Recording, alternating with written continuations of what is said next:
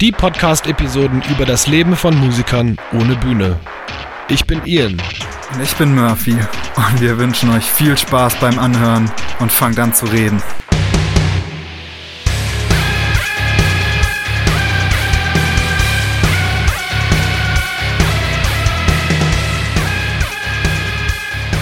Hallo Ladies and Gentlemen, herzlich willkommen zu einer neuen Folge von Bühnenlos. Heute mal ein bisschen anders als sonst, denn mein Kollege Murphy ist gerade mit jemand anderem von ZSK zugange. Deshalb haben wir beschlossen, wir splitten das heute mal auf. Äh, herzlich willkommen, Ace von ZSK. Ich grüße dich. Hi, grüß dich. Ich, ich, ich sag jetzt mal von ZSK, aber das ist lange nicht alles, was dich ausmacht. Vielleicht kannst du dich ganz kurz mal vorstellen und danach gebe ich dir Lorbeeren.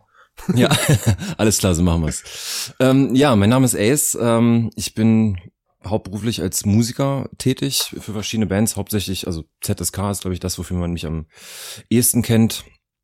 Ähm, aber als Freischaffender bin ich quasi für verschiedene, ich sage jetzt mal Auftraggeber tätig, ähm, habe aber auch jahrelang als äh, sogenannter Backliner sozusagen hinter den Kulissen in der Musikbranche gearbeitet, war mit diversen großen Konzertproduktionen auf Tour und ähm, ja, habe so mein mein Lebensunterhalt finanziert oder mein mein Leben gestaltet, sage ich jetzt einfach mal. Ja, irgendwie so der klassische Lebensweg, ne? Das Ja. ist, glaube ich, eine relativ typische Geschichte, dass man sagt, äh, gut, erstmal macht man irgendwie hinter den Kulissen was und dann gerät man plötzlich auf die Bühne, dann ist man nah dran und plötzlich ist man in der Band. Richtig, genau. So, Ja. so relativ äh, genau so war es eigentlich bei mir. Also ja, geil.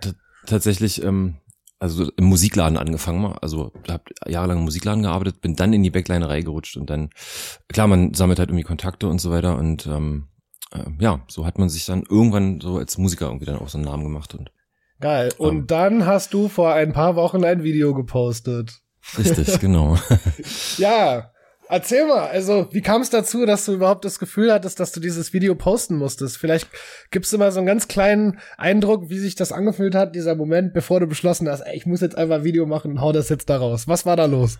Ja, also ähm, also für diejenigen, die zuhören, das Video jetzt nicht kennen, ich habe ähm, mich nach langem Überlegen, also das, das hat irgendwie schon monatelang in mir irgendwie so geruht, äh, den Impuls verspürt, mich öffentlich zum Thema ähm, Depressionen zu äußern, ähm, weil ich da dieses Jahr sehr intensive Erfahrungen gemacht habe und das vor allem ähm, so ein bisschen an an die, ich sag mal vor allem Männer in der Musikbranche zu richten, ähm, weil das halt einfach ein Thema ist, was ähm, ja so ein bisschen unter den Teppich gekehrt wird, beziehungsweise in meinen Augen einfach nicht oft genug angesprochen wird und vor allem halt, äh, dass da einfach so, ein- so ein krasses äh, Stigma und so eine krasse Tabuisierung drauf liegt und ich mich einfach dafür stark möcht machen möchte mit den Mitteln, die ich habe oder meiner Reichweite, ähm, um da einfach eine Aufmerksamkeit zu generieren. Ähm, Und ja, also, wie gesagt, die Idee für das Video, glaube ich, eh es gemacht habe, ähm, bestand, glaube ich, schon seit vier Monaten. Und ich dachte mir so, ja, okay, ich bin noch nicht so weit und das ist halt, ne, es ist halt schon ein taffer Schritt, ähm, öffentlich darüber zu reden. Und das, äh, genau das ist ja das Problem, dass es ein taffer Schritt ist, so dass es halt Ja. nichts Selbstverständliches ist. Ja. Und keine Ahnung, irgendwann ist der Tag gekommen und ich habe das ganz spontan entschieden. Ich sage, ey, ich, ich fühle mich jetzt gerade danach, ich mache das jetzt einfach. Hab das Mhm. aufgenommen, hab's hochgeladen und ähm, ja, tatsächlich nie im Leben damit gerechnet, dass, äh, dass das solche Wellen schlägt, was mir ja aber auch äh, einfach komplett gezeigt hat, dass ich da einen absoluten Nerv getroffen habe. Volle Pulle, Ähm, Alter. Volle Pulle. ja. Also nur, nur für, ich habe das, glaube ich, in einer der vergangenen Podcast-Episoden schon mal erwähnt, aber dein Video ist tatsächlich die Initialzündung für diesen Podcast gewesen. Ich hatte, ähm, also ich habe auch, natürlich haben wir wegen der Corona-Situation ohnehin schon existenziellen Struggle und habe halt auch viel Erfahrung schon mit irgendwie mit Depressionen gehabt, mit psychischen Krankheiten. Ich bin zum Beispiel ein Hypochonder und habe viel Probleme mit so körperlichen Symptomen, die nicht stimmen und so. Von daher bin ich in dem Thema schon relativ gut drin. Und äh, ja, dann kam mir ein Video und dann dachte ich mir an dem Tag, ey, ich muss was machen. Das war wirklich, das war, ich bin aufgestanden und dachte mir, ich muss jetzt irgendwas machen. Okay, was kann ich machen? Ich den ganzen Tag gehört, dann habe ich irgendwie gedacht, ah, ich mache einen Podcast. Dann habe ich überlegt, wie ich es mache. Und dann habe ich Murphy von The Band Show gefunden, äh, über dessen Kanal, beziehungsweise wir machen das jetzt halt zusammen, diesen Bühnenlos-Podcast. Und ich habe den angerufen, weil er mir irgendwann mal geschrieben hatte, dass ich ihn wegen Podcast immer irgendwas fragen kann. Dann habe ich ihn angerufen, gesagt, pass auf, gib mir fünf Minuten, ich musste kurz mal vortragen, das ist, was ich machen will. Er hat gesagt, sofort, ist mega geil. Und am, ich glaube, am zwei Tage später haben wir schon die Aufzeichnung gemacht. Also es geil. war richtig so, Ja, wir müssen das machen. Und dann dachte ich mir so, oh Mann, der ganze, ich sag mal, dieser, dieser Content dafür, der, der brauchst du gar kein, brauchst du gar nicht suchen. Das ist völlig klar. Ja, klar. Weil das sind ja völlig natürliche Dinge, über die man spricht, so. Genau. Und die sind alle da, die Themen, aber irgendwie werden die komisch unter den Teppich gekehrt. Und dann habe ich halt auch gedacht, na gut, wenn du das kannst, kann ich das auch. Ich habe auch irgendwie eine gewisse äh, äh, Reichweite und kann äh, eventuell einfach Menschen damit helfen, äh, dieses Problem anzusprechen, zu enttabuisieren, ein bisschen zu entzerren und halt auch einfach ganz normal über meine Therapieerfahrungen zu sprechen, ja. weil mein Gefühl ist, dass viel mehr Leute Therapie machen, als es, ich sag mal, zugeben. Ja, definitiv. Weil, weil dieses Stigma da noch da ist und Klar. ich habe halt, also ich mache jetzt seit äh, März zum Beispiel jetzt gerade eine, eine Therapie, also eine große Langzeittherapie äh, über 66 Sitzungen, die Geschichte mhm. und ähm, ich erzähle halt meinen Freunden auch total viel davon, weil das halt auch unheimlich interessant ist, ne? Also Klar, definitiv. Das, ey, das, also das, das, das, ist nicht, das ist nicht irgendwie in der Zwangsjacke in der Psychiatrie sitzen und irgendwelche Drogen bekommen. Das ist viel mehr als das. So, ne? Genau, und das, das ist halt das Problem, dass die meisten Leute davon halt von irgendwelchen Klischeebildern aus Filmen und Fernsehen oder ähm, weiß ich was, einfach so, so ähm, alte Eindrücke, die sich da manifestieren und halt ein, eigentlich ein teilweise ein falsches Bild hat davon vermitteln, was es halt eben heißt, sich ähm, mit psychischen Problemen behandeln zu lassen oder was man das, was man dann ist. Ne? Also ich meine, so gerade früher so jemand, der keine Ahnung in der ähm, in der Klinik war, weißt du, der Verrückte, der in der Klapse war und keine Ahnung was, mhm. ähm, all solche Sachen so. Und das ist halt eben nicht das und genau das, was du halt eben sagtest. Und das habe ich halt vor allem nach diesem Videostatement halt mitbekommen, dass einfach auch viel mehr Leute, die ich auch persönlich schon länger kenne, ähm, entweder krass am struggeln sind oder schon lange in Therapie sind, worüber mhm. einfach nie gesprochen wurde, was ja auch okay ist. Ich meine, ne, nicht jeder muss ja alles von sich preisgeben, aber ähm, du hast gemerkt, die hatten halt, ähm, es war denen unangenehm und die hatten, die wollten das einfach nicht teilen. Und mhm. das ähm, freut mich natürlich, dass ich da irgendwie ja so einen Anstoß geben konnte, um, um ähm, Leute so ein bisschen zum Umdenken anzuregen und ähm, also sowohl halt diejenigen, die direkt betroffen sind, als auch wirklich Leute, die sagen, ey, ich habe Freunde oder mein Partner, ähm, die seit Jahren irgendwie strugglen, aber irgendwie nicht so richtig drüber reden wollen. Und ähm, für mich war das Video total hilfreich, irgendwie das besser zu verstehen oder keine Ahnung. Also oder Personen, die die äh, am struggeln sind, besser zu verstehen. Ah, witzig, weil also nicht witzig, aber verblüffend, weil meine Erfahrung war auch, dass dieser Podcast mir selbst auch hilft. Also wenn ja. ich ich habe da jetzt also eigentlich habe ich echt in diesem Podcast schon verdammt viel von mir und meinen psychischen äh, Aktivitäten irgendwie äh, preisgegeben, ne? Äh, mhm. Eben eben um zu zeigen, dass es die gibt und eben um da ein bisschen für zu werben, dass man einen besseren Umgang damit findet. Ähm, und es ist halt irgendwie auch für mich selbst ein Teil. Ich habe auch meiner Therapeutin davon erzählt. Und ich fand das auch gut, dass ich das mache, weil da sich halt dann im Kopf selber auch was entzwirbelt, weil das praktisch wie so ein Teil dieser Aufarbeitung ist und ein Teil dieser, dieser ganzen Therapieerfahrung oder dieser selbsttherapeutischen Erfahrung. Und äh, genau, da, da, da fallen halt auch einfach total viele Fragen irgendwie auf, die auch im Laufe dieser Gespräche, die man so führt, ähm, sich auch selber stellt und eine der wichtigen Fragen, die ich dir an dieser Stelle auch ganz gern mal stellen würde, ist es, warum machst du eigentlich Musik und warum stehst du eigentlich gern auf einer Bühne? Hast du das mal für dich das, mal entzerrt? Ja, natürlich, klar. Das ist eine sehr interessante Frage, witzig, weil ich ähm, darüber oft nachdenke, beziehungsweise auch oft mit Kollegen oder auch natürlich mit meinem Therapeuten drüber spreche. Ähm, und äh, ich, ich glaube, da muss man so ein bisschen in verschiedene in verschiedene Schichten unterteilen. Also ich glaube grundsätzlich jeder von uns, der irgendwie mit Musik angefangen hat, hat das einfach aus einer Laune oder aus einem Interesse heraus gemacht oder aus einer Rebellion, keine Ahnung, äh, je nachdem in welchem Alter. Ähm, ich für mich kann halt sagen, ähm, dass das einfach, also einfach eine riesen, riesengroße Leidenschaft für mich ist. Ich, ich, keine Ahnung, ich denke den ganzen Tag in Musik. So, ich stehe morgens auf, mache Musik an, ähm, ich denke in Songideen, ich denke in, also meine Stimmung, äh, denken in, in Melodien oder in, in ähm, ja, in Songs oder die, die ich irgendwie mag. Und ähm, tatsächlich mhm. ist es halt einfach, es ist einfach mein Lebensinhalt und einfach seit Jahren in diversen Hinsichten oder da dreht sich einfach super vieles rum. Und jetzt ist es mhm. natürlich so, was du eben sagst, ist äh, eine sehr interessante Frage. Warum stellt man sich auf die Bühne? Der meiste oder die meisten würden jetzt einfach sagen, ja na gut, weil man halt seine Songs vortragen möchte und weil man, ähm, weil man das mit Leuten teilen möchte, was man erschaffen hat. So, das steckt ja aber für den meisten oder für die meisten Musiker da noch viel mehr hinter. Also es ist ja einfach so, sage ich jetzt mal, jeder, der sich auf die auf die Bühne stellt und sich halt von Tausenden von Leuten abfeiern lässt, ist natürlich irgendwo in jedem steckt einfach ein kleiner versteckter Narzisst, der das halt einfach braucht, ähm, halt abgefeiert zu werden und halt seinen Ego-Push zu bekommen. Und ja. Ja. Natürlich auch Sachen wie, keine Ahnung, Facebook, Instagram, Social Media, da irgendwelche Sachen, keine Ahnung, Fotos zu teilen oder Videos zu teilen, die ähm, mit Mus Musik halt irgendwie oder mit deiner Leistung, sage ich jetzt mal, zusammenhängen. Ähm, und es ist halt einfach ein Gefühl der, ähm, einfach ein sehr befriedigendes Gefühl für die meisten. Also ich spreche jetzt natürlich für mich, aber ich weiß, dass es einfach vielen Leuten auch so geht. Ja, ähm, das finde ich auch, finde ich auch. Und das ist halt irgendwas, ähm, was sich natürlich, wenn man das einfach seit Jahren regelmäßig macht, auch so manifestiert. Ne? Man gewöhnt sich daran und ähm, es ist ja, also viele Leute kennen das einfach, diesen sogenannten Tourblues, wenn du nach einer Tour nach Hause kommst und da halt einfach eben keiner ist, der dir applaudiert. Und äh, viele ja einfach auch nach Tourneen, äh, wenn jetzt irgendwie mal ein paar Monate Pause ist oder so, äh, auch äh, gern mal in so ein Loch fallen und sagen, ey, krass, das fehlt mir total und ähm, hm. Jetzt haben wir natürlich einfach eine sehr lange Pause aktuell.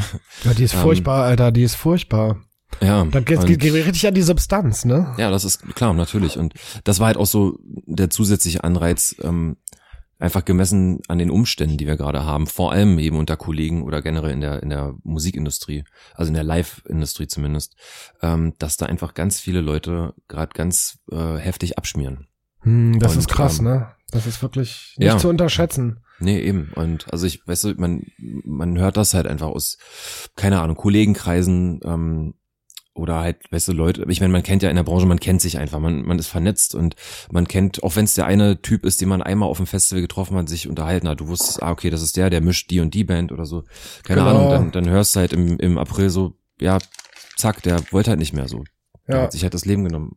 Ja. Und ähm, das, äh, keine Ahnung, das, je häufiger das passiert ist, oder halt auch Musiker, ähm, jetzt international, die ich einfach auch nicht kannte, aber ähm, immer wieder tatsächlich, ich glaube tatsächlich einen Tag, bevor ich das Video aufgenommen habe, ist ähm, ähm, der Bassist einer Band äh, hat sich das Leben genommen, äh, die ich halt früher ab und zu mal gehört habe. Und das, das war noch so ein zusätzlicher Trigger, wo ich sage, Mann, fuck, ich muss jetzt mal was sagen. Also das geht nicht. Mich hat das fertig gemacht, immer mhm. wieder irgendwelche mhm. Nachrichten dieser Art zu hören. Und ähm, ich habe gesagt, okay, nee, ich, ähm, ich muss mal die, die Klappe aufmachen jetzt. Ja, ja, da stellt man halt fest, dass diese ganze, ich sag mal, Hashtag Alarmstufe Rot Situation doch viel mehr ist, als die Hinderung daran, seinen Job auszuüben. Ne? Also wir haben halt natürlich Klar. unseren Beruf, wir haben jetzt unsere Gelder, die wir damit verdienen und den damit verbundenen Lebensstil, die, das viele Touren, dieses relativ ruppige, unruhige Leben, äh, vielleicht die etwas größeren Unregelmäßigkeiten im Einkommen und all diese Sachen, aber wir waren ja alle eingerockt eigentlich in diesem Zustand, ja. ne? Also wir konnten, wir konnten damit leben, mal irgendwie zu wissen, ja, gibt jetzt keine Touren, aber jetzt gibt's nächste Woche was oder dann gibt's in zwei Wochen was und so und auch diese ganze Selbstständigkeit daran und sowas, ne? Aber was halt, was halt maßlos, glaube ich, unterschätzt wird daran, ist halt einfach, was das für dich psychisch tut, so oft, ich meine, muss mal überlegen, du stehst hundertmal im Jahr, also ich glaube, uns geht's da beiden relativ ähnlich, was so das normale Berufsbild angeht. Man ja. steht halt irgendwie an die hundertmal im Jahr auf so einer Bühne und man man kriegt ja seine Beweihräucherung da, ne? Man Klar, man man kriegt seine äh, seinen Zuspruch, man kriegt, du gehst auf eine Bühne, du kannst was sehr gut oder als Naturtalent, aber du kannst was und äh, er, er möchte es andere Menschen daran erfreuen und ähm, das gelingt dir und dann sind die glücklich und geben dir darüber Zuspruch und so entsteht ja so eine unheimlich coole Kommunikation eigentlich, ne? Und vorher war das irgendwie so, ja, man, das ist jetzt mein Job, ich gehe jetzt da raus, ich mache das, die Leute feiern das. Also man hat so ein bisschen wenig drüber nachgedacht, aber jetzt stellt man halt wirklich fest, wenn man das mal so entzerrt, dass diese Kommunikation, die da entsteht, halt wirklich was dazu beiträgt, dass man selber glücklich ist.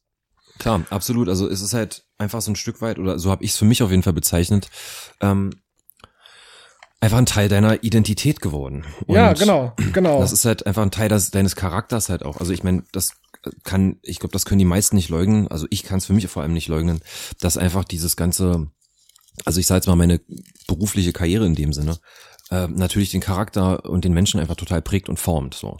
Und total. wenn wenn mit einmal wirklich, ich sage jetzt mal von heute auf morgen mit mehr oder weniger einfach irgendwas so komplett wegfällt, was halt ähm, total irgendwie existenziell, also jetzt sag ich mal psychisch existenziell in deinem in deiner ähm, Charaktereigenschaft ist, dann ist das halt einfach ähm, einfach eine Krise, die ich, bei vielen einfach entsteht. Ich meine, anfangs war es noch irgendwie absehbar, ja gut, okay, hm, drei Monate nicht, ja scheiße, ja, okay, da müssen wir mal irgendwie gucken, wie wir finanziell über die Runden kommen. Aber ich meine, da hat ja wirklich nur keiner geahnt, dass da eher so anderthalb Jahre draus wären. Nee, ähm, absolut nicht. Und diese Durststrecke wird halt auch länger und länger. Und ich glaube, ja. der zweite Lockdown muss ich irgendwie, ich glaube, dass der zweite Lockdown mich psychisch auch viel mehr betroffen hat als der erste. Der erste war irgendwie so eine Solidarität. Man hat halt auch aus dem Bereich der, der, der, ich sag mal, der freien Berufe halt auch wirklich diese Stay-at-Home-Aufrufe relativ früh schon bekommen. Ja. Das ist ganz weit weg von Querdenkerei also so richtig weit weg. Ja, ähm, die Solidarität ist super, die gesellschaftliche Verantwortung ist super und dafür bekommt man natürlich auch gerade extrem wenig zurück, was einen ja. natürlich auch ein bisschen dazu zwingt, politisch aktiv zu sein, weil man kann nicht unpolitisch sein, wenn du Leute hast, die da rumrennen und dir irgendeinen gequirlten Schwurbler-Scheiß erzählen und dir eigentlich am Ende deine, deine Zukunft damit verbauen. Ne? Absolut, ey, und das ist halt auch, also eine Sache, die ich wirklich aus rein egoistischen Gründen. Ähm, jetzt, also wo du es ansprichst, ähm, ich habe halt total oft die Situation, dass ich ähm, irgendwie mitkriege, dass, also allein diese ganze Sache, weißt du, im, im Sommer, so alles klar, es entspannt sich irgendwie vermeintlich, Leute können draußen abhängen zusammen. Ähm, und klar, so Sachen wie, weiß nicht, so Berlin zum Beispiel gerade, ne, ist ja einfach auch so eine Hochburg für äh, ähm, ich sag mal, fürs Partywesen. Hasenhaldenpartys und so. Genau, solche Geschichten. Aber halt auch so Leute, ich habe das im Sommer einmal erlebt, ähm, da saß ich beim Arzt irgendwie im Wartezimmer und kam halt reihenweise Leute rein und sagen, ja, wir wollten hier zum äh, Test irgendwie. Ja, wo kommen sie denn her? Ja, aus dem Urlaub in Frankreich. Und ich so, mh, hm, kurz mal nachgedacht, ja, wann, ja, ich hatte vor vier Tagen Kontakt. Ich sag, Digga, warte mal, du hattest vor vier Tagen Kontakt, bist jetzt inzwischen in der Maschine zurückgeflogen, hast, hast zwei Tage in Berlin rumgepimmelt und kommst jetzt zum Doc. Erstens, warum verflucht nochmal musst du in den Urlaub fliegen, ja. wenn verdammt nochmal eine Pandemie am Laufen ist, weißt du? Und ja. ähm, weil es halt, keine Ahnung, das, äh, ich sag jetzt mal, das Allmanns höchstes Gut ist, der Sommerurlaub, weißt du? ähm, und mich hat das unfassbar wütend gemacht, weil ich dachte, wegen Arschlöchern wie dir, ähm, kann ich nicht arbeiten. So, ja, dauert einfach, die Scheiße viel, viel länger, ne? Richtig, ähm, weil sich das einfach immer wieder hinziehen wird und da zeigt sich halt auch so ein bisschen so der Egoismus der Gesellschaft. Also ich meine, es gibt Leute, die durch den Lockdown, äh Quatsch, also sag ich mal, durch die ganze Pandemie relativ wählen, wenig Nachteile einfach erhalten haben. Klar, das Zuhause sein und sowas, aber die, keine Ahnung, vielleicht einfach psychisch gut aufgestellt sind, familiär äh, oder so, sozial, strukturell gut eingebunden, einen Job haben, der komplett ähm, davon unbetroffen geblieben ist die scheißen natürlich drauf, weil die sagen, mir geht's gut, klar, das nervt ein bisschen, dass ich zu viel zu Hause sitzen muss, aber ähm, diese Rundumsicht fehlt halt und einfach die Rücksicht auf die Teile der Gesellschaft, die halt einfach komplett vor die Wand gefahren wurden ähm, zu dieser Pandemie. Und das macht mich unfassbar wütend, muss ich echt sagen, weil ähm, das wird sich halt immer so weiterdrehen. Oder keine Ahnung, als ich neulich auf dem Samstag mal über den Alexanderplatz am zweiten Advent, glaube ich, gelaufen bin, weil ich auf dem Weg ins Studio war und dachte mir, was zum Henker ist hier los? Da waren Schlangen von locker 300 Metern vor, vom TK Max, wo ich dachte, ja, habt ihr eine Macke oder was? Seid ihr bescheuert? Ja, ähm, ja, ja. Und solche Sachen zeigen mir halt einfach, und klar, gerade natürlich halt äh, quasi diese, diese Querdenkerei noch zusätzlich, dass es einfach Leute sind, die ähm, einfach null ähm, rund, also ich meine, klar, dass es Leugner sind, davon jetzt mal ganz abgesehen, aber rein prinzipiell einfach ähm, komplett unumsichtig und komplett rücksichtslos ähm, mit, mit dem Umfeld ihrer Gesellschaft halt umgehen. Und das macht mich einfach, ähm, macht mich rasend, wirklich. Oh, weil, die Wut, ich weiß, ich ja, weiß, was voll. du meinst, Mann. Ey, ich bin, ich bin so, also meine Mutter zum Beispiel ist Hochrisikogruppe. Mhm. Und meine Mutter hockt jetzt seit, ich meine, was ist jetzt? Dezember, stimmt. Ah, Weihnachten ist. Ja, stimmt. ähm, meine Mutter hockt jetzt im Prinzip seit Beginn dieser Pandemie eigentlich äh, zu Hause, ja. Ja die äh, erholt sich gerade von längerer Krankheit, ist jetzt wieder gesund, aber gehört jetzt zur Hochrisikogruppe. Und meine Mutter ja. ist müsste jetzt eigentlich sich so richtig geil in die Welt wieder eingliedern, so weißt du, und so richtig fett irgendwie dahin und dahin und in Urlaub und bla und bla. Kann sie aber nicht, weil, weil die Straßen voll mit Idioten sind, die ja. einfach nicht weiter gucken können als ihre eigene Nasenspitze und einfach sich denken, oh ja, ja, ja, ich mach jetzt hier ich. Das heißt, wir haben irgendwie jetzt plötzlich eine gesellschaftliche Struktur, in der der Egoismus so krass Vorderhand genommen hat, während ja, wir die sind, die solidarisch waren und für andere unsere eigenen beruflichen Aktivitäten äh, terminiert haben und jetzt langsam an den Punkt kommen, unsere eigene berufliche Zukunft zu verbauen für andere. Weil ja, richtig. wir genau. sind die jungen Leute, ne? Also klar, äh, die Pandemie und dieser Coronavirus ist auch für jüngere Leute gefährlich, das wissen wir ja auch und das leugnet ja. auch keiner, aber natürlich geht's da dann um die alten Menschen, ne? um die, die das kriegen und halt auf jeden Fall ein sehr hohes Sterberisiko haben. Und ja, das macht, also mich macht das auch einfach unheimlich wütend und unheimlich, ich weiß gar nicht mehr, was ich dazu sagen soll. Also es ist halt irgendwie, du kannst auch nichts mehr sagen, du kriegst nicht mehr. Nee, eben.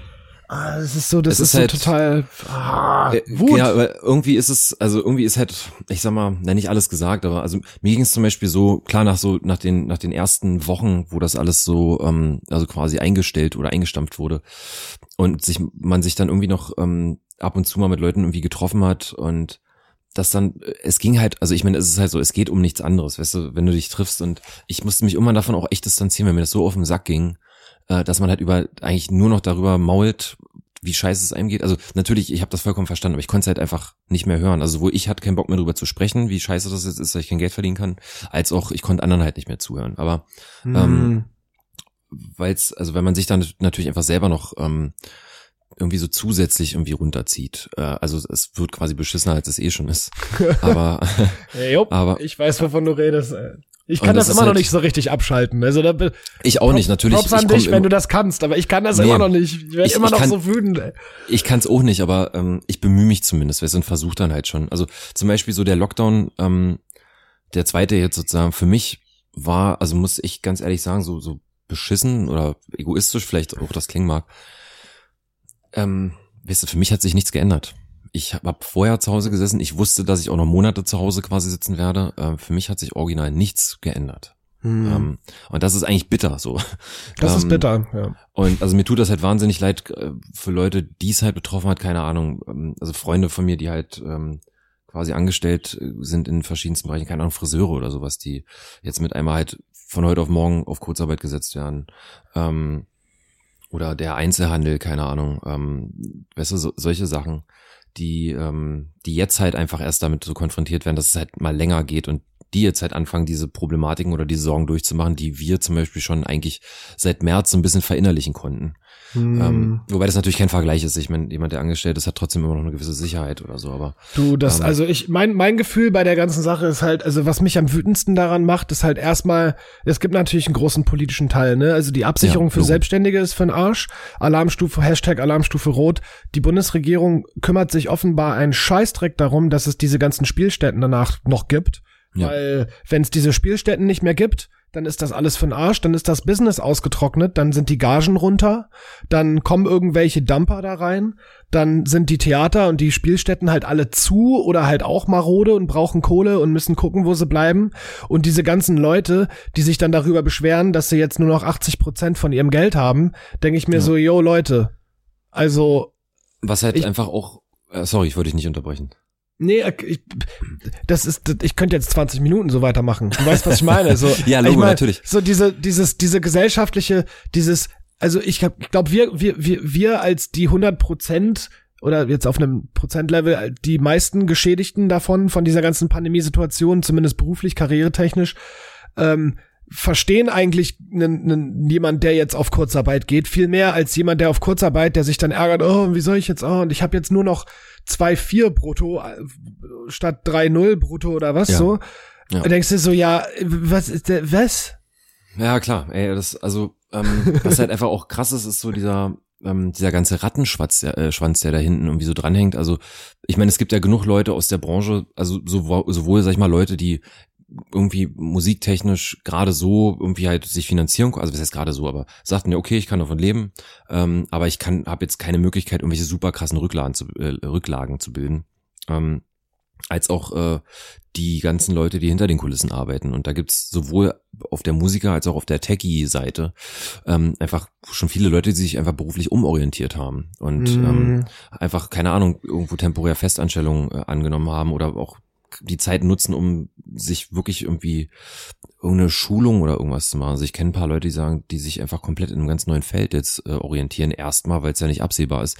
Aber was halt das Ding ist, weißt du, sobald das Touren irgendwann mal wieder losgeht, ähm, ich sage jetzt mal optimistisch im Herbst 2021, ähm, wie viele Leute da auch gar nicht mehr zur Verfügung stehen werden. Ne? Also Bands, die dann auf Tour gehen, die natürlich dann alle gleichzeitig losfahren, mm. ähm, die werden mhm. wahnsinnige Schwierigkeiten haben, Crews zusammenzustellen, weil es viele Leute nicht mehr geben wird, also in der Branche zumindest, und halt einfach viele Leute dann einfach ausgebucht sind, weil, also ich weiß ja selber, wie das war.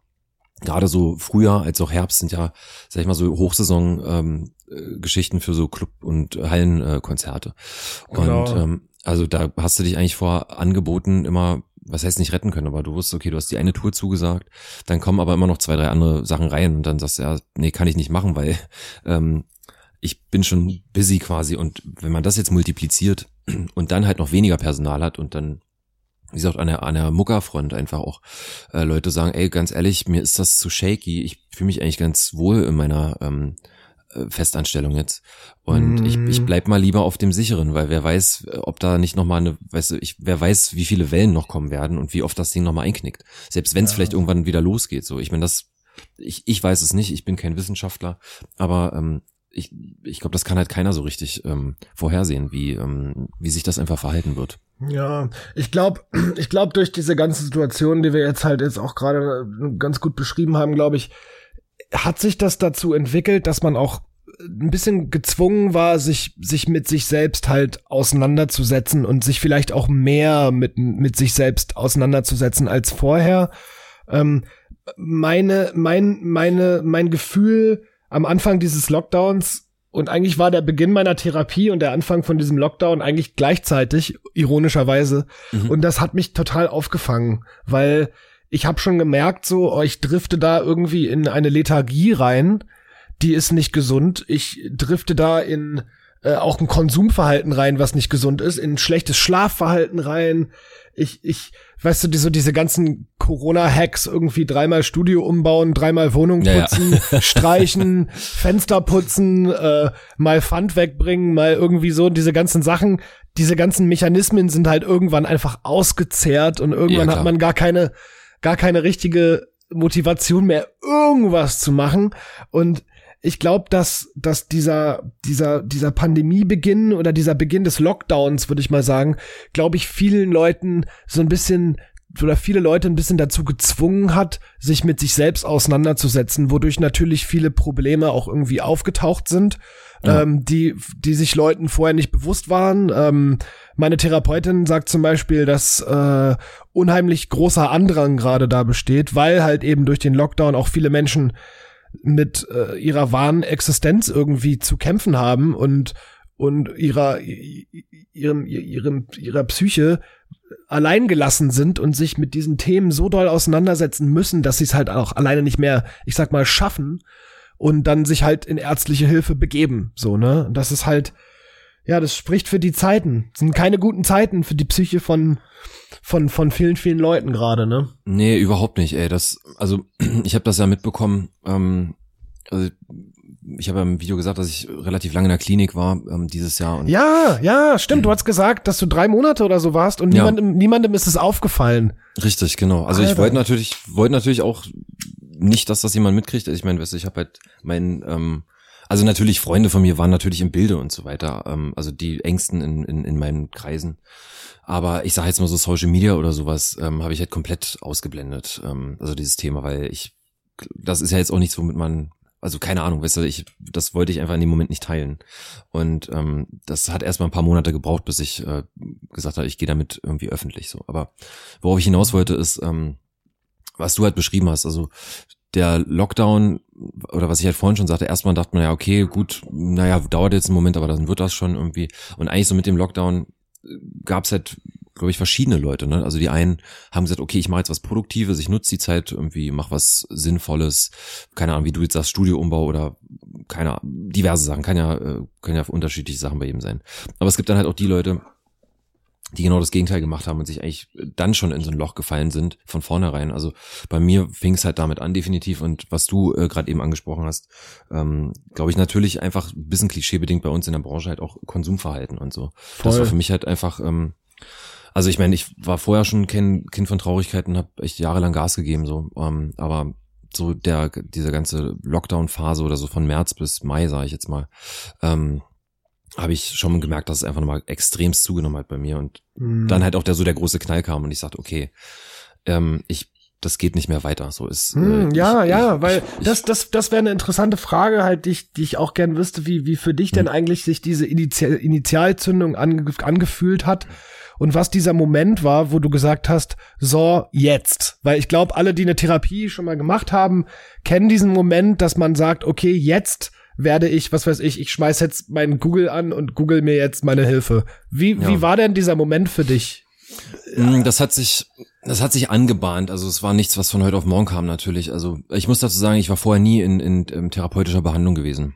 Ah, okay, krass. Ähm, also ich, ich habe vor, weiß nicht, 13 Jahren mal eine Therapie angefangen, aber das äh, auch nicht so richtig dann äh, ähm, weitergemacht. So, weil so eine Jugendgeschichte, Jugendtherapiegeschichte. Ja, naja, na, ich glaube, nee, das war schon normal. Ich war 19 damals. Ah, okay. Und ähm, hab ähm, sozusagen da so meine erste, ich sag mal, depressive Episode gehabt und hab ähm, dann bin an Therapeuten geraten. Ich habe ja überhaupt keine Ahnung gehabt, was das hier alles mit äh, auf sich hat und hat dann ein paar Sitzungen und dann hieß es ja, ich habe keine Kapazitäten, Sie müssten sich jemand anders suchen. Dann ging es mir mm. aber tatsächlich relativ schnell besser und dann war das einfach auch nie ein Problem gewesen. Also ich habe immer wieder mal so Phasen gehabt, aber sowas in der Form einfach ähm, nicht erlebt. Und ich habe einfach in den letzten zwei Jahren, glaube ich, hat sich da einfach bei mir so unterbewusst was angestaut, was ich einfach mit ähm, Alkohol und Drogen einfach weggespült habe. So, weißt du, ich hm. happy life, mit der Musik lief's gut.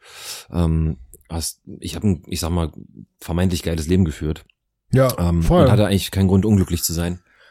und ähm, ja, dann war es halt so, klar, Lockdown, so man hängt zu Hause.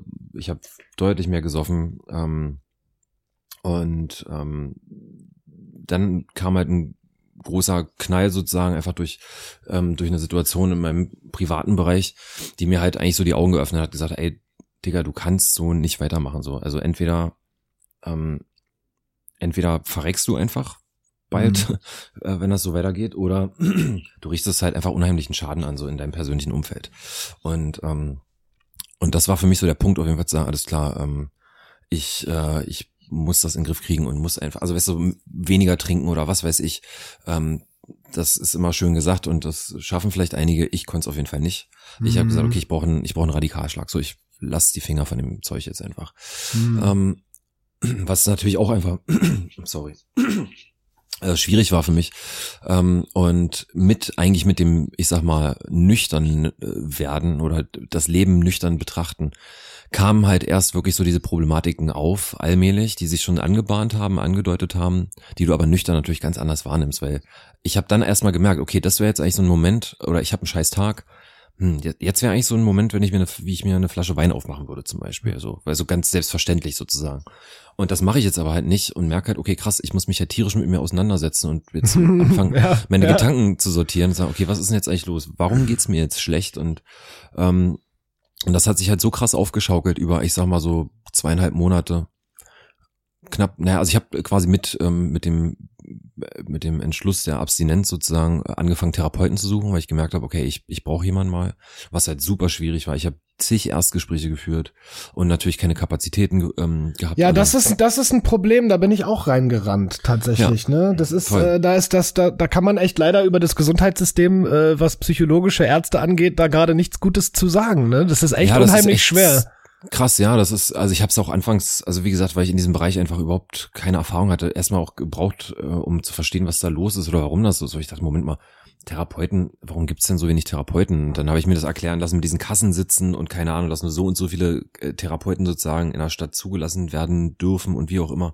Und denk mir, okay, verstehe, alles klar. Und dann rennst du halt von Therapeuten zum Therapeuten, vom Erstgespräch zu Erstgespräch, packst da deine ganze Lebensgeschichte auf den Tisch und dann heißt das, ähm, ja, also da müssten sich jetzt mal irgendwie umschauen. Also ich habe keine Kapazitäten. Und ich sage, äh, Digga, was, warum bin ich denn jetzt überhaupt hier gewesen? So. Mm. Und nach dem fünften oder sechsten Mal hatte ich halt auch einfach keinen Bock mehr, ähm, ja. das äh, zu machen, weißt du, weil es halt einfach wahnsinnig frustrierend ist. Du legst dann Sehen-Striptease irgendwie auf den Tisch und ähm, dann wirst du halt auch nur weitergeschoben. Und ja, dann habe ja. ich halt auch einfach aufgehört zu suchen, ähm, temporär zumindest. Und parallel hat sich einfach mein Zustand einfach immer und immer weiter verschlechtert, ähm, dass ich dann Mitte Juli ähm, also ich habe das schon immer wieder so mit Freunden irgendwie besprochen, habe gesagt, ey, ich glaube, ich glaube, das geht nicht mehr lange gut und habe halt auch schon mich viel erkundigt, irgendwie, was kann man denn machen, aber was du halt eben schon beschrieben hast, so dieses, ja, Google an und was macht man denn eigentlich? Und es gibt halt, ähm, oder da ist halt einfach so eine Hemmung da, jetzt irgendwie sich da jetzt eine Telefonnummer rauszusuchen und jetzt anzurufen und zu sagen, ey, ich ich, äh, ich weiß nicht, was los ist, aber ich glaube, ich brauche äh, Therapieplatz irgendwie. Genau. Ich genau. meine, du unterscheidest für dich selber ja einfach auch nicht, okay, wie weit, wie schlimm ist es denn jetzt? Weißt du, es gibt ja niemanden, der das misst. Du, es gibt ja keinen Blutwert, den du checken kannst. Es gibt ja keinen. Ähm, Nee, und du kein, kennst ja das Vokabular ja noch nicht. Deshalb Richtig, weißt du ja auch genau. nicht, was du denen sagen kannst, damit die Genau. verstehen, weil das Vokabular ist ja auch eines der, der, der Dinge, die man erst bekommt, wenn man in diesen Therapien drin ist, ne? Ganz genau, richtig. Und Ah, dann ist bist du halt an diesem Punkt so, okay, ist das denn jetzt wirklich schon so dramatisch? Mach ich jetzt ein Fass auf, wenn ich sage, ey, ich glaube, ich muss in eine Klinik. Aber irgendwann, also irgendwann merkst du es einfach. Und bei mir war einfach, äh, irgendwann ist der Tag gekommen, wo einfach nichts mehr ging. Ich bin morgens aufgewacht, ähm, hab, hab einfach nur gezittert, bin komplett kreidebleich gewesen. Ähm, und ich habe zu dem Zeitpunkt bei einer Freundin quasi auf der Couch gepennt, weil ich einfach schon allein nicht mehr so richtig klar kam. Und ich habe gesagt, ey, ist, ich glaube, heute ist es soweit. Ähm, ich kann nicht mehr. Und wie und ging hab- das dann? Wie, hast, bist du dann, hast du dann gegoogelt, wo du hingehen kannst und bist Genau, dann da also hingefahren oder? Mm, Ich habe das so gemacht. Ich habe tatsächlich ähm, bei der ähm, beim Berliner Krisendienst angerufen Hm. Und habe denen äh, sozusagen meine Situation oder mein Befinden gesch äh, geschildert Ah, ja. und habe gefragt, ey, was kann ich tun? Und dann habe ich mir erklärt, also na, die haben natürlich gefragt, okay, was genau ist denn los und so. Und ich habe gesagt, ey, Leute, ich stelle halt eine Gefahr für mich selber da gerade. So und das, ich brauche einfach dringendst äh, professionelle Hilfe. Und ähm, die haben mir dann einfach gesagt, also in Berlin ist es ja so, dass du quasi nach Bezirk äh, sozusagen Genau. zugeordnet wirst. Und ähm, genau, mir wurde dann einfach gesagt, wo ich hin muss und dass es da so eine Notaufnahme quasi gibt und dass ich da einfach 24 Stunden am Tag hin kann. Und ähm, das war dann so. Ich bin dann nach Hause gefahren, habe meine Tasche gepackt und äh, wie gesagt, diese Freundin, bei der ich halt zu der Zeit gepennt habe, hat mich dann dahin gebracht. Hm. Und ähm, ich habe dann quasi mit gepackter Tasche hin und habe um, um ein Aufnahmegespräch gebeten. Hm. Ja, krass, weil ich meine, ich glaube, das ist jetzt für, für die Hörer von dem Podcast auch eine interessante Sache. Das weiß ich, habe ich Ja. nämlich auch auf dem ganzen Weg erfahren.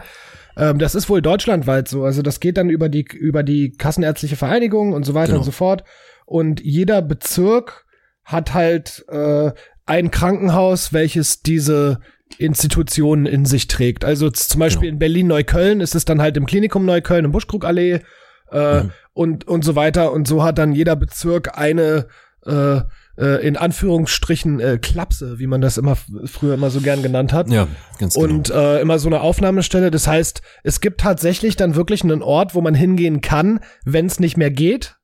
Und auch wenn dieses ganze Gegoogle nach einem Therapeuten und sowas so schwierig ist, die Notbremse gibt es und die Notbremse ist dann tatsächlich äh, in dieser psychologischen Notaufnahme. Ne? Und die hat Genau. jedes, jede, jeder Bezirk, bez- wahrscheinlich ist es ländlich, wahrscheinlich eher so nach Landkreis. das kann Ähm, gut sein, ja. aber äh, genau. Ja, aber es ist halt, es ist ja auch äh, auf der anderen Seite schön zu wissen, dass du, dass du äh, diese Erfahrung machen konntest und wissen konntest, wo du jetzt eigentlich hin musst. Und Genau, also es war trotzdem natürlich eine krasse Überwindung, also weil natürlich auch ich einfach in eine Situation, ich sag jetzt mal, geworfen wurde oder mich selber geworfen habe, mit der ich natürlich super unvertraut war. Und gerade in einem Zustand, wo du eh schon komplett am Arsch bist. Erstmal sagst, Mhm. okay, was geht denn hier ab? Und, und auf das äh, Bezug nehmen, was du vorhin sagtest, so die Kapazitäten halt in Kliniken. Also im Juli sah das schon echt schwierig aus. Also bei mir war es halt auch so, die haben mir gesagt, ey, wir haben keinen Platz frei. Ich habe gesagt, ich kann auf jeden Fall nicht nach Hause. So, ich, ich habe hier eine Ja. gepackte Tasche, ich bleib hier, komme was wolle. Und ich bin dann halt auch erstmal tatsächlich ähm, für ein paar Tage auf so eine geschlossene Station gekommen, also wo Mhm. ich halt überhaupt nicht hingehörte, aber ähm, einfach um überhaupt erstmal da irgendwie unterzukommen und habe dann ein paar Tage warten müssen, bis ich einen Platz quasi auf der passenden Station bekommen habe. Und im, selbst im Juli zeichnete sich schon ab, dass es halt einfach wirklich überfüllt ist und ich ich will echt nicht wissen, wie es jetzt gerade aussieht, so, weil ich glaube, ja, Leute, die jetzt irgendwie vielleicht den Sommer noch überstanden haben, irgendwie und jetzt dann erst im Herbst sozusagen die Gerätsche gemacht haben oder jetzt im Winter gerade. Ne? Ich meine, heute ist der erste äh, Weihnachtsfeiertag und ähm, ich glaube, für viele Leute ist das halt einfach eine richtig bittere Pille, zurzeit irgendwie vielleicht sogar irgendwie Alleinstehende oder halt nicht zu ihrer Familie zu können, beruflich ähm, komplett äh, gefickt zu sein. Oh, so, Ja. darf man das hier sagen? Ja, so? das Ähm, kann man so sagen. Okay, gut. Beruflich gefickt zu sein. ähm, Und ähm, dass es da einfach viele gibt, äh, die vielleicht jetzt gerade erst in die Situation kommen und komplett äh, am, am Schmieren sind. Voll. Und ähm, ich halt da also einfach nur auch nur mal kurz die Gunst nochmal nutze und Leute motivieren möchte dazu, wirklich sich diese Krisendienste ähm, äh, zu Rate zu ziehen, weil das einfach wirklich für mich der, die goldene Hilfe war und genau dieser Anstoß war zu sagen, okay, ich könnte jetzt noch stundenlang googeln, aber ich weiß nicht, was das Richtige ist. Und die sagen dir das alles klar, du rufst jetzt da an, du sagst denen das und das und dann ähm, dann passiert schon, wenigstens irgendwas, ne? Genau, und die wissen schon, was dir, äh, was jetzt genau in diesem Moment das Richtige für dich ist. Und das war total mhm. beruhigend. Ähm, und ähm, ja, ist total wichtig einfach, dass man auch, also ich teile auch immer diese Notfallnummern immer wieder mal irgendwie bei Instagram oder so. Weil, ja, die funktionieren äh, tatsächlich, ne? Richtig, also, und viele Leute kennen das ja einfach, die wissen ja gar nicht, dass diese existieren so. Ähm, mhm. Es gibt Leute, die rufen bei der Feuerwehr an, weil sie einfach nicht wissen, was sie machen sollen, was ja, also was, was ja okay ist, weil man weiß ja, man kennt sich nicht aus sozusagen. Aber, ja, ich glaube, ähm, ich glaube, wir, wir, wir rennen oder äh, schaffen oder stellen hier fest, dass es offensichtlich ein Problem gibt, dass die Menschen wirklich nicht wissen genau, an wen die sich wenden. Also es ist genau. ja, wenn du jetzt zum Beispiel, du bist jetzt, keine Ahnung, du bist mit deinen Kumpels skaten, jemand bricht sich einen Arm, dann weißt du, dass du 112 anrufen musst. Richtig, ganz Wenn genau, du überfallen wirst, rufst du 110. ähm, wenn du äh, in einem Ausland bist und du hast ein deutsches Telefon, rufst du 110 und das packt dich auf 911. So. Ja. Ähm, und bis in Großbritannien ist es Triple Nine oder was auch immer. Also so, es gibt ja. halt immer diese unterschiedlichen äh, Mechanismen, aber bei psychischen Sachen gibt es darüber halt auch äh, leider zu wenig Aufklärung und zu wenig äh, öffentliche Kenntnis darüber, an wen man sich da wenden kann. Ja, genau. Also an der Stelle nochmal, wir packen dann den Link auf jeden Fall nochmal in die Podcast-Beschreibung. Ähm, mhm man kann sich an diesen Krisendienst wenden und äh, ich denke, wir gucken dann mal, dass wir noch einen geeigneten Link finden zu der äh, Kliniksituation, dass wir da noch was drunter ja. packen können, ja. ähm, damit wir da, damit wir da den Leuten die die beste Hilfe geben können. Weil Ziel des Podcasts ist es ja auch, dass wir einfach den Leuten erstens zeigen, ist es okay, nicht okay zu sein. Zweitens, es gibt Hilfe.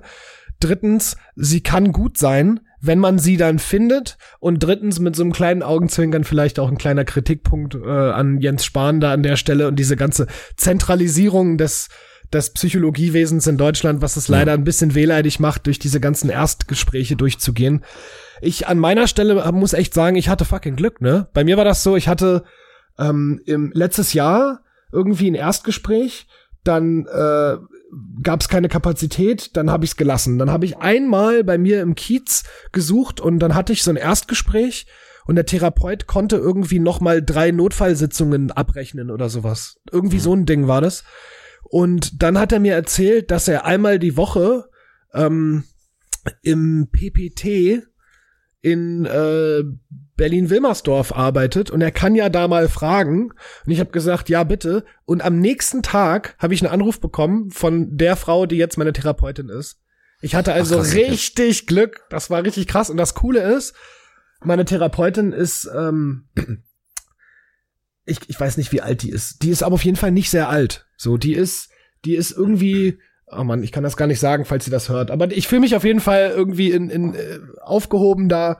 Ähm, mhm. Ich habe das Gefühl, die versteht auch irgendwie relativ gut die Lebenswirklichkeit von von so einem Musikerleben halt auch, ne? Weil wir leben natürlich nicht in so einer 9-to-5-Situation, wir leben nicht in so einer Montag- bis Freitag-Situation.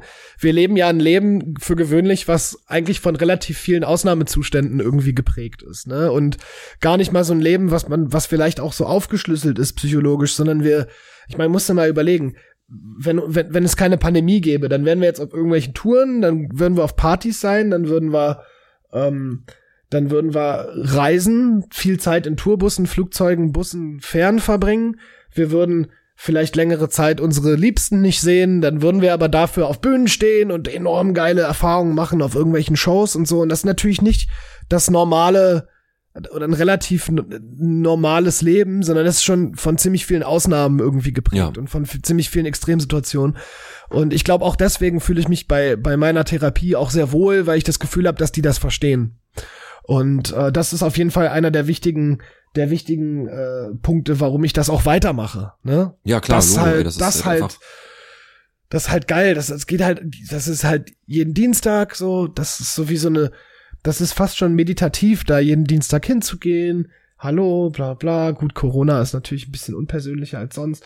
aber das tut halt auch gut. Und die Regelmäßigkeit daran tut mir selbst auch unheimlich gut. Also ja, vor allem, ja. dass halt, also bei vielen ist es ja so, die fangen dann an, irgendwie ähm, ein paar Sitzungen zu machen, sagen, äh, irgendwie bringt mir das hier gar nichts, so, das passiert ja gar nicht so. Ne? Ich meine, du hast ja diese probatorischen Sitzungen, die, ähm, glaube ich, fünf oder sechs Sitzungen umfassen, wo quasi, wo du dich erstmal fragst, so, also Moment mal, ich laber jetzt hier jedes Mal eine Stunde.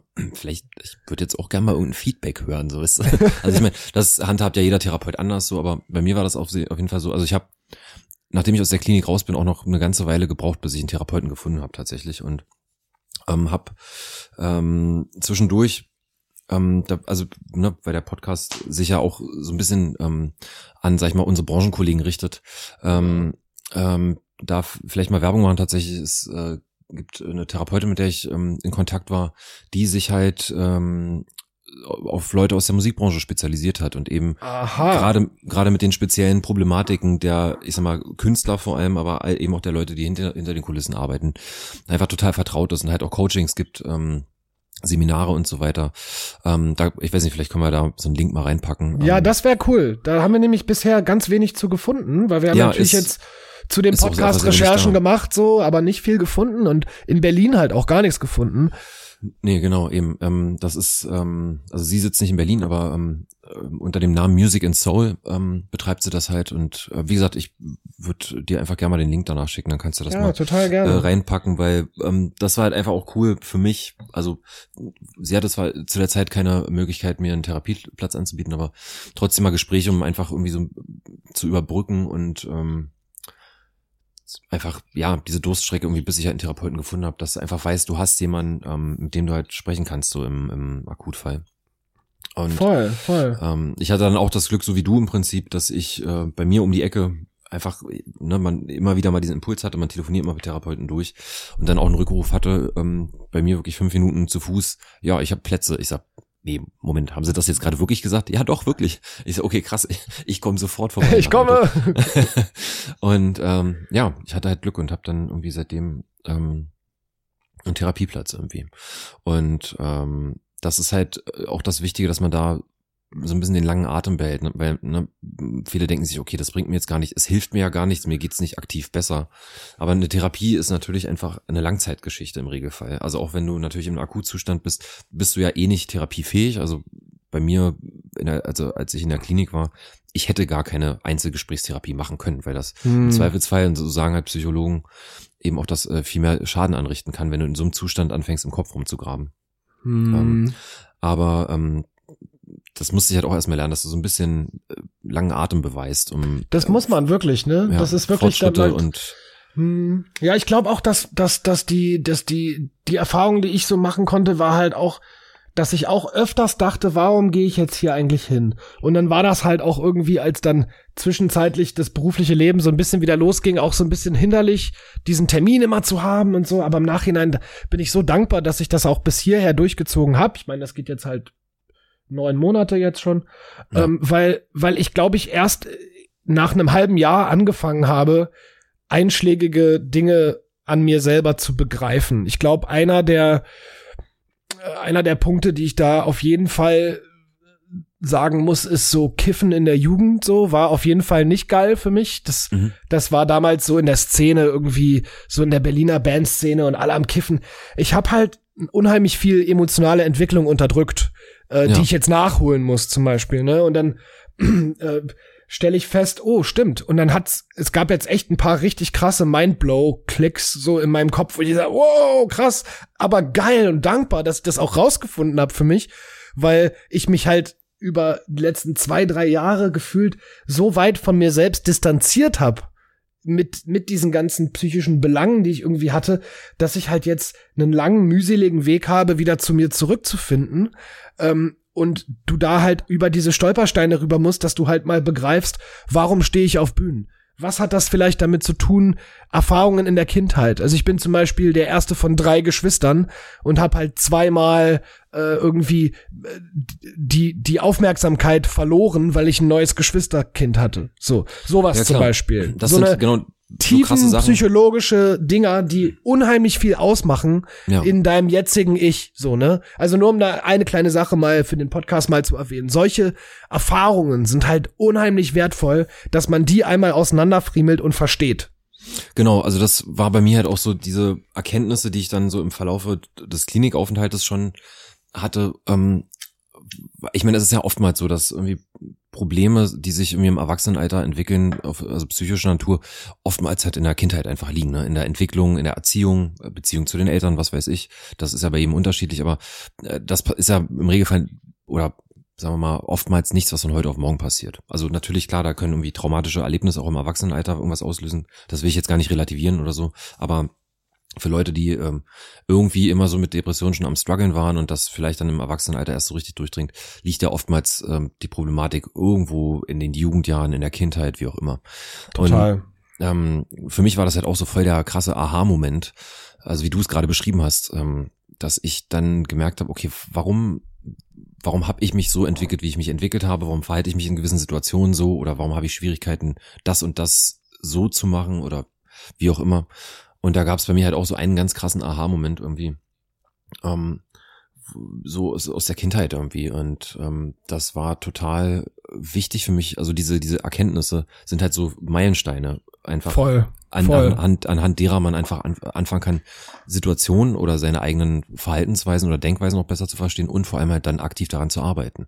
Total. Und das ist halt einfach total wichtig, so diese ganze Selbstreflexion ähm, dass man die halt einfach auch zulässt. Und wie gesagt, für mich hilft das halt einfach enorm, dass ich halt abstinent bin und das halt eben auch mache. So ist, ich meine, mir geht's halt auch oft auf den Sack, muss ich einfach ganz ehrlich sagen, ne? wenn du einfach von morgens bis abends teilweise auch am Grübeln bist so und gerade also alleinstehend äh, alleine zu Hause, äh, also wohnst oder alleine wohnst ähm, und oftmals äh, durchaus mal ein paar Tage niemand zu Gesicht bekommst, du hast verdammt viel Zeit nachzudenken. Oh ähm, ja. Was auch nicht immer gut ist, aber langfristig auf jeden Fall für den für den Heilungsprozess sozusagen, ähm, für das Verständnis, was geht mit einem vor, ähm, einfach total wichtig und, und hilfreich ist. Und mhm. ähm, das musste ich auch erstmal lernen auf eine Art und Weise. Also ich bin schon eh jemand gewesen, der äh, immer schon sehr viel gegrübelt hat, aber oder vieles in Frage gestellt hat, ne? Punkte und äh, selbst, ähm, sag mal, Selbstsicherheit und sowas. Ähm, und aber. Ja, das ist aber interessant, dass du Selbstsicherheit sagst, ne? Weil ja. meine Erfahrung aktuell ist, meine Selbstsicherheit nimmt durch diese Pandemie in jedem Fall ab. Ja, und zwar klar. zum Teil zu einem gefährlichen Maße. Ähm, ja ich bin ja schließlich daran gewöhnt, hundertmal im Jahr auf einer Bühne zu stehen, ne? Also, genau. oder zumindest auf jeden Fall wahrscheinlich 200 Mal im Jahr irgendwie an etwas teilzunehmen, was darauf hinausläuft, dass um eine bestimmte Uhrzeit ein bestimmter Knall passiert und ein ja. Event halt ist.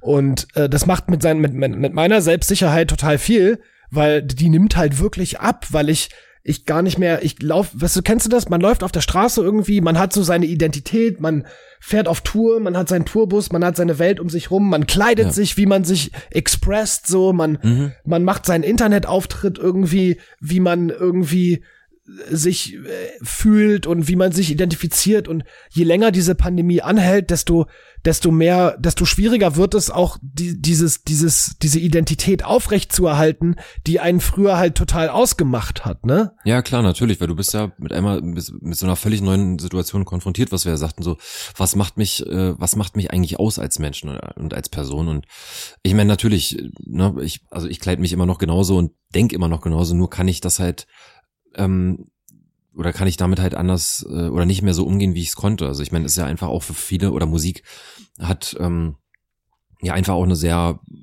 für viele einfach eine sehr heilsame Wirkung. Und Übelst. natürlich, man hat die Möglichkeit ähm, zu schreiben und sich darüber irgendwie auszudrücken. Und ich bin auch tatsächlich dieses Jahr das erste Mal an diesen Moment gekommen. Also ich, das kennst du mit Sicherheit auch irgendwie so Bands, die, die man halt abgefeiert hat oder abfeiert, wenn so Sänger sagten, so dieses Album hat mein Leben gerettet oder ähm, also das Schreiben dieses Albums oder ähm, ja, einfach so dieses Music saved my life äh, Ding, wo du immer dachtest, ach naja, gut, klar, das ist der Ami, der muss das jetzt so sagen, weil es so hochtrabend daherkommt. Das habe ich so oft gesagt, so oft habe ich das gedacht. Ja, wirklich, so dieses überzogene, ah, das ist das beste Album, was wir je gemacht haben, das hat mein Leben gerettet, so. Und ähm, einfach dieses Jahr, also weil ich einfach dieses Jahr super viel, also so, so kreativ bin wie noch nie und einfach so viel schreibe, ähm, verstehe ich diesen Satz das erste Mal und kann sagen, ja, Musik hat mein Leben gerettet dieses Jahr, Mhm. definitiv, weil das auf jeden Fall so der einzige Anker, also auch wenn es nicht existent war, aber es ist trotzdem ja, also abgesehen vom Bühnengeschehen, ähm, schreibe ich halt viel oder habe halt trotzdem irgendwie Musik gemacht, ob jetzt für mich oder hier und da mit Kollegen an Sachen geschrieben oder an neuen Projekten angefangen zu tüfteln oder wie auch immer, ähm, die in Planung sind oder vielleicht auch nie erscheinen werden. Aber allein dieses, ich sag mal, mental fit halten, indem man sich eben kreativ betätigt, das war für mich auf jeden Fall das Beste, was ich tun konnte. Und jetzt kann ich sagen, Musik hat mein Leben gerettet. Und jetzt verstehe Ja, ich diesen geil. Satz halt auch. Ja, Ähm, freut, freut mich für dich und freut mich auch, dass das tatsächlich, dass, dass da was dran ist. Ja. Das festzustellen, dass da was dran ist. Ja, und das, ich glaube, ich kann das, ich kann das wahrscheinlich auch mehr als sonst bestätigen. Ich habe jetzt halt, ich bin jetzt gerade so auf Synthwave hängen geblieben irgendwie und schreibe halt so voll viel Synthwave-Kram und ich weiß nicht, ob ich rausbringe. Also ich werde was davon rausbringen, aber darum geht's nicht. Ich muss das für mich Richtig. selbst machen. Genau, der Prozess, das geht mir genauso. Ich habe zum Beispiel ähm, dieses Jahr, also ich, ich spiele zwar irgendwie zwei, drei Instrumente, aber so die Tastenwelt war für mich halt immer total fremd und ich fand es aber irgendwie spannend. Und ähm, ich habe mich jetzt so im Zuge des Jahres so voll irgendwie mit der Thematik sind, also analog Synthesizern und sowas irgendwie total reingestürzt und schreibe halt Sachen, die ich früher nie geschrieben hätte. Und das halt einfach so eine neue Welt, weißt du, so ein Horizont erweitern und man sich darüber trotzdem irgendwo so diese Erfolgs, äh, Erfolgserlebnisse holt, die einem jetzt auf anderer Seite halt äh, eben nicht mehr gegeben sind, wie zum Beispiel auf einer Bühne zu stehen. Hm. Ähm, was ich aber tatsächlich, also auch so im Gespräch mit Therapeuten, weiß nicht, das kennst du vielleicht auch, ähm, so dieses Ding, dass man eigentlich so sein Glücklichsein und seine Identität sozusagen eigentlich von so einem Umstand abhängig macht oder von seiner Tätigkeit, ne? Und das, was ja andererseits total giftig ist, wenn, wenn du sozusagen ja, irgendwas nicht mehr ausführen kannst oder Beruf nicht ausführen kannst, dass du dein Ego so darauf aufbaust und man jetzt äh, oder wir Künstler, sage ich jetzt mal, einfach so neu erlernen müssen, was macht uns eigentlich aus, was sind unsere Stärken? Und wie ähm, wie kann man mit sich selber im Reinen sein, ohne dass irgendwie dieser krasse äußere Umstand da so ähm, ja wie so ein wie so ein wie so ein Träger fungiert, der das ganze Ding zusammenhält und wenn es halt wegbricht, dass du dann halt komplett die Grätsche machst so. Hm, hm, voll. Und das kann, das kann halt perspektivisch eigentlich nur gut sein. Also solange man das schafft, irgendwie dieses Jahr oder diese Phase irgendwie gut zu überstehen, ähm, ist es ja einfach ein krasser Lernprozess für die Zukunft, für das weitere Leben. So, dass man weiß, okay, ich, ich muss umdenken und ich muss ähm, irgendwie lernen, dass das einfach nicht maßgeblich dafür sein darf, wie ich mich psychisch fühle. So, also natürlich klar, Höhen und Tiefen gehören immer dazu, Logo, aber ähm, dass man sich halt darüber nicht so krass definiert, weißt du? Also ich Mhm. weiß nicht, ob du verstehst, was ich meine, aber ich verstehe ähm, genau, was du meinst. und das ist also für mich auf jeden Fall ein total wichtiger Prozess, einfach festzustellen, okay, dass ähm, diese und diese Aspekte meines Lebens eigentlich nicht die Grundlage dafür sein dürfen, dass ich ähm, grundsätzlich in einer Ausgangssituation erstmal irgendwie glücklich und mit mir selber im Reinen bin, sondern ähm, das muss von innen kommen. Und man muss halt irgendwie, ich sag mal, zu sich selber finden, einfach lernen, mit sich selber im, im Reinen zu sein, mit sich selber cool zu sein und halt eben, ne, was wir beide jetzt gerade besprechen, Problematiken aus der Vergangenheit irgendwie aufzuräumen oder aufzuarbeiten oder ähm, ja, einen Umgang mit gewissen Situationen ähm, einfach anders zu erlernen. Und für Ja, mich ist es halt lehrreich, so, lehrreiche Zeit, ne? ja, definitiv. Und man muss halt, ich glaube, jeder muss halt für sich versuchen, das Beste daraus zu ziehen. Sei es jetzt eben, was du sagtest, ähm, in sich, also viel Zeit sich mit sich selbst auseinanderzusetzen, aber halt eben auch ähm, irgendwie so die, ich sag mal, versuchen, sich positive Aspekte oder Momente daraus zu schaffen, wie zum Beispiel, ne, wir beide reden davon, dass wir neue musikalische äh, Horizonte quasi ergründen gerade oder ähm, sei es auf technischer Ebene, keine Ahnung, die du dich mit Dingen halt auseinandersetzt, mit denen du dich vorher nicht auseinandergesetzt hast. Ähm, Genau. dir, ich habe mir zum Beispiel jetzt dieses Jahr einfach, ich habe klar immer ein kleines Homestudio gehabt, aber das war immer so so zwischen Tür und Angel, weißt du?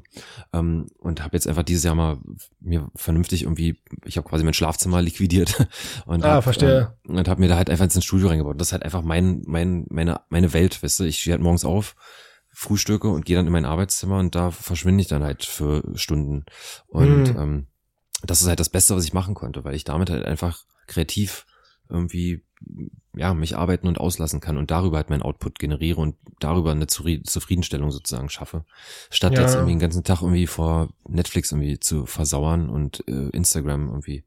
Ähm, Dann, dann scheint, dann scheinst du halt, dann scheinst du aber auch mit der ganzen Situation tatsächlich einen, einen Umgang gefunden zu haben, ja, was jeden Fall. natürlich geile Nachrichten sind so an der Stelle, ne, weil ich glaube, dass es, dass das, das also das, da war auf jeden Fall der Weg dahin ziemlich ruckelig für dich, ne? Aber Ja, absolut, er führte, klar. er führte irgendwie irgendwo hin und so kann man halt auch erkennen, äh, auch äh, wenn wenn die Welt sich unheimlich dunkel anfühlt, es geht halt irgendwie doch weiter. Genau. Vielleicht Also- anders, aber es geht halt weiter, so ne? Ja, Logo. Ich meine, für jeden ist es anders und das hängt ja von den ganz vielen anderen Faktoren ab. So, also ich habe halt einfach Glück, dass ich einen sehr, sehr, ähm, äh, sehr, sehr guten, äh, so eine gute soziale Einbindung habe und einfach wahnsinnig wertvolle Freunde habe, die halt für mich einfach in den beschissensten Momenten da waren und ähm, mir einfach geholfen haben, was auch immer es war. Also ich, das waren teilweise Mhm. Kleinigkeiten und ähm, äh, definitiv, also ich meine, auch wenn man das in den Momenten nicht sieht, kann ich jetzt halt, nachdem ich, sag ich mal so, diese dunkel, dunkel, dunkelste Phase irgendwie durchgemacht habe, sagen, dass es im Regelfall eigentlich immer irgendwo ein Licht am Ende des Tunnels gibt und man muss es halt nur erkennen und dann versuchen halt darauf hinzuarbeiten. Das ist halt einfach ein langer Prozess. Also Ich bin auch ein wahnsinnig ungeduldiger Mensch. Also wie nach zwei Wochen Klinik habe ich gesagt, ja, was soll die Scheiße jetzt hier? Ich, hier muss doch was passieren, weißt du?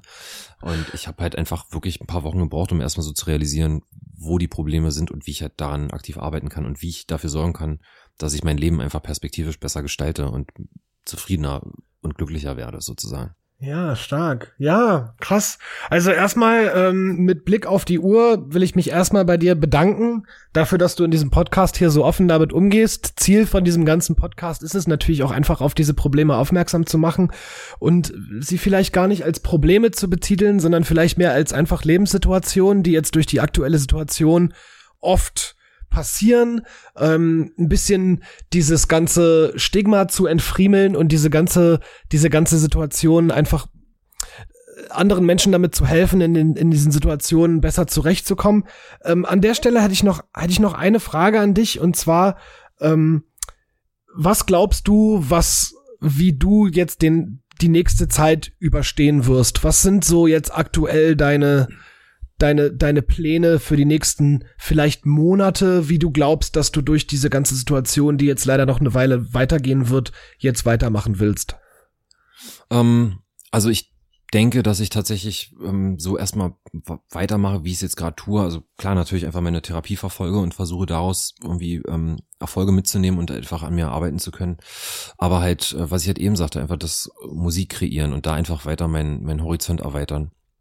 Und Mhm. ähm, darüber, also das kreative Schaffen ist halt eine Sache, die mich halt wahnsinnig erfüllt. Ne? Also ich meine, es gibt Musiker, die sagen, ich stehe auf der Bühne, ich will mit Studio und Songwriting nichts zu tun haben. Ähm, für mich ist es halt beides so. Dieses Musik erschaffen, kreieren, ähm, ist für mich genauso wertvoll und genauso spannend, wie auf einer Bühne zu stehen.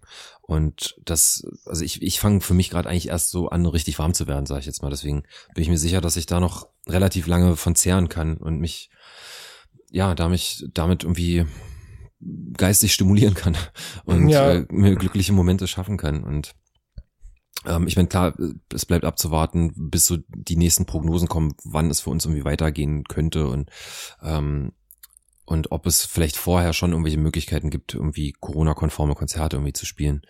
Ähm, aber ja, also ich, ich denke mal, dass das so mein, mein Plan sein wird, irgendwie darüber ähm, sich irgendwie, ich sag mal, bei Laune zu halten und versuchen, wieder so langfristig den, den Schritt und den Weg in ein stabiles Leben zurückzuführen. Mhm. Und wenn es etwas gibt, was du den Hörern von diesem Podcast noch auf den Weg geben willst, ähm, um das ganze Ding hier mal in, in Rap zu machen, Ja, gibt's noch ähm, irgendwas, was du, was du gerne loswerden willst? Äh, definitiv ähm, möchte ich Leute, die zuhören und womöglich eben mit diesen schwierigen Umständen gerade auch zu kämpfen haben, einfach dazu motivieren, dass sie, ähm, dass sie sich Hilfe holen, dass sie mit Freunden und Bekannten und Verwandten reden, ähm, weil es halt eben keine Schande ist, sich Hilfe zu holen und auch keine Schande ist, mit psychischen äh, Problemen zu kämpfen. So. Ähm, und da, dafür müssen wir halt sorgen in, in Form eben solcher Gespräche. Und da bin ich äh, dir oder euch halt auch wahnsinnig dankbar, dass, dass ihr dieses Medium hier oder diesen Podcast ins Leben gerufen habt, weil das genau dazu beiträgt, äh, dass man eben offen darüber spricht und dass man Tabus sozusagen bricht und ähm, Leute dazu animiert, eben offen darüber zu reden. Ähm, deswegen, also nochmal, wie gesagt, falls irgendwer am struggeln ist, ähm, die Nummer, hast du ja gesagt, wird noch äh, eingeblendet oder der Link, wo man sich Genau. Hilfe holen kann. Ähm, nehmt die Angebote wahr, sprecht mit euren Leuten, ähm, öffnet euch und ähm, schämt euch nicht dafür, dass ihr vielleicht gerade an einem dunklen Ort seid, weil das einfach keine Schande ist. So. Und das ist halt wichtig, dass wir das verstehen, dass es äh, vollkommen okay ist, nicht okay zu sein und sich Hilfe zu holen. Ja, geil. Richtig gutes End. Das ist schon so ein bisschen Talkmaster-mäßig, wie ich mich so fühle, wie so ein Howard Stern mit seinem Mikro hier. Das ist schon geil. Ja, ähm, dann erstmal an dieser Stelle echt vielen Dank, dass du, äh, dass du zu uns in die Sendung gekommen bist. Ja, ähm, vielen Dank dir. Wir, wir, äh, wir, wir zeichnen hier gerade, äh, wir, wir wissen noch nicht genau, wann wir diesen, wie, diese Episode jetzt rausbringen, aber wir zeichnen hier gerade äh, am äh, Mittag des ersten Weihnachtsfeiertages diese Sendung auf und ähm, ist natürlich äh, auch nochmal ein echt spezieller Tag, um sowas eigentlich aufzuzeichnen, ja, weil in schon. der Regel werden wir jetzt damit konfrontiert, irgendwie von Familientreffen zu Familientreffen oder von ja. äh, Weihnachtsshow zu Weihnachtsshow oder von Event zu Event oder irgendwelchen Aktivitäten zu gehen. Dieses Jahr ist alles ein bisschen anders, aber ich freue mich dennoch total, dass wir es geschafft haben, äh, diese Folge ja aufzuzeichnen. Und äh, ja, alle weiteren Infos und wichtigen Links findet ihr in der Beschreibung und auf unserer Landingpage. Wir haben so eine Landingpage gebaut übrigens, äh, ah, ja, wo wir, wo, wo dann Haufen, da sind noch Beiträge drin, da sind noch, da sind noch ein paar Pressesachen drin, auch ein paar interessante Artikel, die wir gefunden haben zu diesem Thema äh, Musiker, die nicht mehr auf Bühnen stehen können, ganz im Sinne des Namens äh, Bühnenlos. Ne? Von ja. daher würde ich sagen, äh, vielen lieben Dank und wir drücken jetzt beim nächsten Klatscher auf Stopp. okay, auf die Plätze, fertig, tschüss.